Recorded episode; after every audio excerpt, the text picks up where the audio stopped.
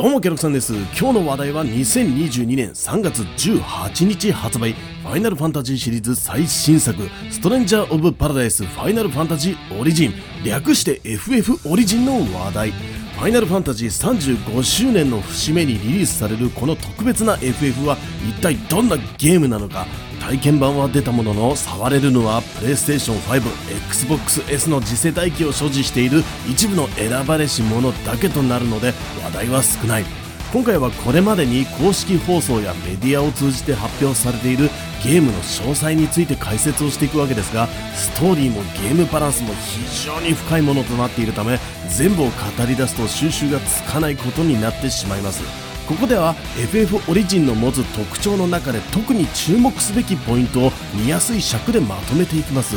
2月3月はいろいろと今年の目玉タイトルがリリースされている中やはりファイナルファンタジーとなればこれも見逃すわけにはいかない。さあまだお小遣いは残っているか？いよいよ発売目前と迫った FF オリジン。今日も一緒に買いか否かジャッジの時間だ。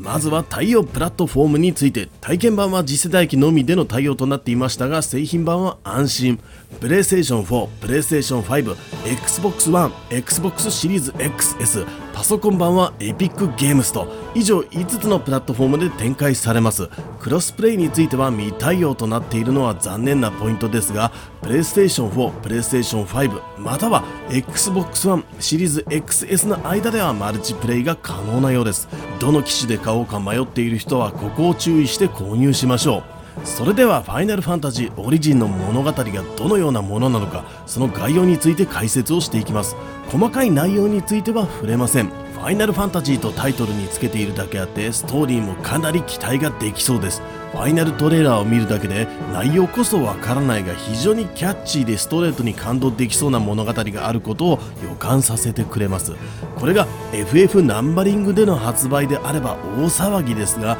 いまいち世間の注目度は低い気がしますよね。でも実はナンバリングではないもののその関係性は非常に深くファンであれば FF オリジンをスルーするわけにはいかない。その理由がファイナルファンタジーオリジンの物語は初代ファイナルファンタジー1の移設なのだからね。そうオリジン。FF 原点の話なんです。分かりやすく言えば FF1 の世界と物語をベースにしながら完全にフルリメイクしたものが FF オリジンということになるんですね。FF1 が発売されたのが1987年12月18日。ゲームの歴史を変え倒産寸前のスクエアという小さなゲーム会社の窮地を救ったゲーム。最後になるかもしれないという不安な気持ちを込めて付けられたファイナルという単語は意味をなさなくなりその後35年間そして今も現在進行形で RPG 市場のトップブランドとして君臨し続けている。そしてついに FF1 は FF オリジンとして生まれ変わる。当時関わった関係者にとってはとても感傷深いものがあるのではないだろうか。FF1 をプレイしたことがある人はその変化を楽しみ未プレイの人は一説ではあるがファイナルファンタジー始まりの物語を最新のグラフィックで触れることができる絶好の機会になる。ストーリーについての楽しみ方は FF1 を知っているか否かで変わってくるというわけだ。ファイナルファンタジーの初代のストーリーってのはラストボスガーランドの2000年間繰り返す復讐と輪廻のお話。プレイヤーとなる光の4戦士は物語冒頭で誘拐立てこもり犯のレッテルを貼られているガーランドを張り倒しラストボスとしても復讐のため2000年という輪廻を繰り返すガーランドを再度しばき倒すこととなる。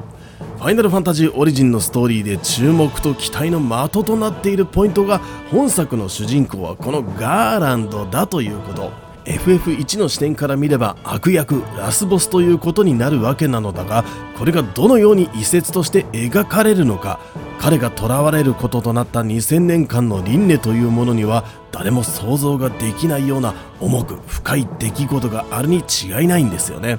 まず光の4戦士 VS ガーランドという構図がどうなるのか。えそもそももしかしてといろいろ想像ができますが真相はいかに。本作の主人公がガーランドになった経緯としてはガーランドは昨今 FF タイトルが増えていく中他の作品でも起用されており FF とは切り離せない存在になっています。ただデザインも含め彼に関しての資料が少なくずっと謎の人物とされていたためそこを掘り下げたいというのが数年前から話に上がっていたとのことでファイナルファンタジーオリジンのプロジェクトとなったと。このように開発は語っています。ファイナルファンタジー1を知っている人も知らない人もそんな視点から描かれる物語なんだなって思ってプレイしてみると面白さが増してくると思う。そして発売前までのこの期間に公式のファイナルトレーラーを再度見てみると見え方が変わってくるのでおすすめです。さて物語の概要が分かったところでゲームシステムについて触れていきましょう。ここでは今回ファイナルファンタジー1との比較は一切しません。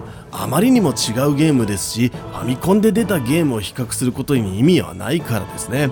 ゲームのジャンル FF オリジンはこれまでのコマンド選択式 RPG とは異なり完全にアクションゲームとなっています。この部分の開発はスクエア・エニックスだけではなく光栄テクモゲームズのデッド・ア・アライブや忍者外伝シリーズを手掛けたチーム忍者もタッグを組んで携わっている。これもまた非常に注目度の高いポイントなんです。アクションの部類としてはハックスラッシュプラス死にゲーが最も近いジャンルになるのではないかな。敵を繰り返し倒すことで装備を獲得しながらキャラを強化していくものとなりこの要素が中心になっていきます。ただよくある暗いダンジョン探索ばっかりということではなく FF1 の世界をベースに屋外フィールドから神殿まで様々なロケーションが登場します。そして非常に高難易度のアクションとなっているためミスを繰り返しながらパターンを覚えて進んでいくという感じとイメージしてもらえば良いと思います。難易度について難易度はストーリーアクションハードの3段階で設定可能になっており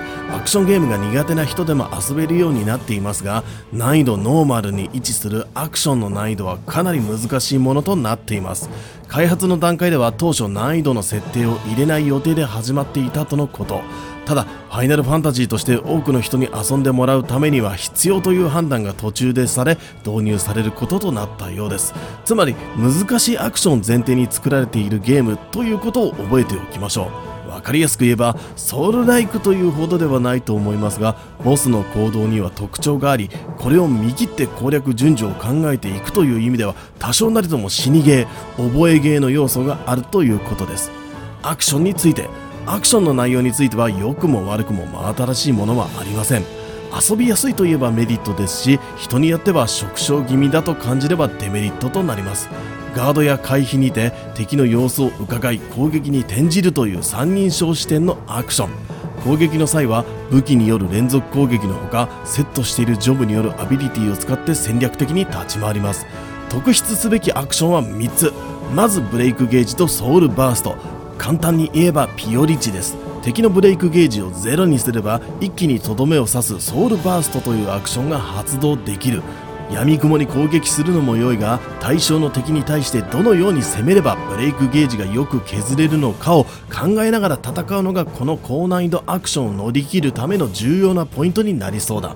そしてソウルシールドつまりはジャストガード。ソウルシールドで敵の攻撃を受け止めることで即座に反撃することができるほか周囲の敵をひるませさらに自身の MP 回復 MP 上限値がアップするという良いことずくめの防御方法。しかしながらデメリットとしてシールドを構えている間はブレイクゲージを消費してしまうため非常に短い時間しか構えることができないということ。使い方としては敵の攻撃に合わせて使うという感じで何度も練習して極めたくなるやつだ。他にもソウルシールドには敵の技をラーニングのように自分のものにしてしまうというインスタントアビリティというシステムもあるのだがそこは割愛します。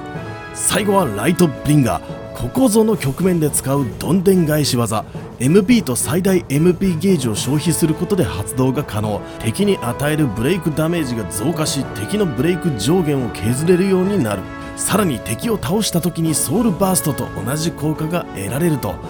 このように名前は違えどどこか他で見たことがあるようなアクションとなっているのでこのようなゲームをよくプレイする人はストレスなく FF オリジンのアクションに集中することができそうです。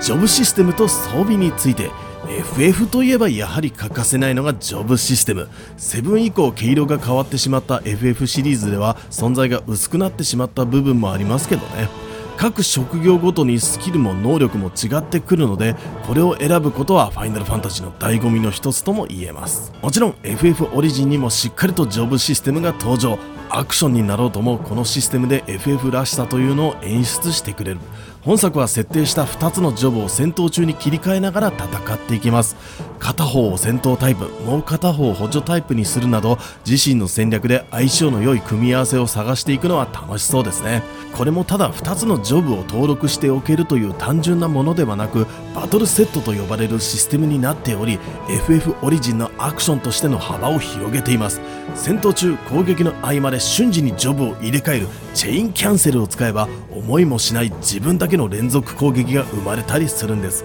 ジョブの解放ですが基礎ジョブから始まりこれを育てていく過程で上位ジョブが登場。さらに上位ジョブを育てることで最上位ジョブが登場するようになっています。ただ上位ジョブは基礎ジョブの完全上位互換にはならないということなんで上位を取ったら基礎はさよならなんてことはありません。基礎ジョブの組み合わせだけでもクリアできるように設計されています。お気に入りのジョブが腐らないというのは安心ですね。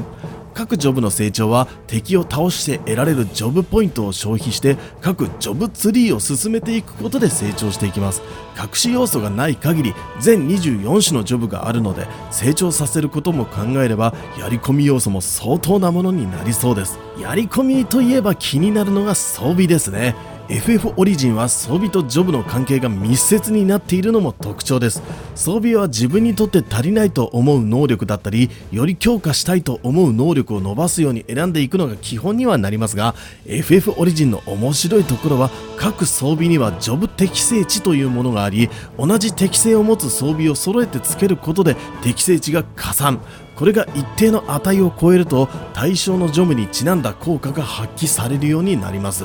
単純にパラメーター値だけを見て適当に装備するのではなくその装備がどのジョブに対して適性があるのかというのを見ながら自分が使いたいジョブに合わせた装備を吟味していく必要があるということなんですね。マルチプレイ。最後はマルチプレイの話だ。FF オリジンは3人編成のパーティーで攻略していくゲームです。主人公ジャック・ガーランドに加えアッシュやジェドといった魅力的なキャラが参戦して共に戦います。このように基本はソロで遊ぶゲームなんですが NPC を外して最大3人でのマルチプレイも楽しむことができます。ただプレイの進捗度によって参加できる範囲が決まっており参加する側は自分が次に挑むステージまでは参加が可能になるという仕様になります。苦戦しているフレンドを手伝うなどして活用すると良さそうですね。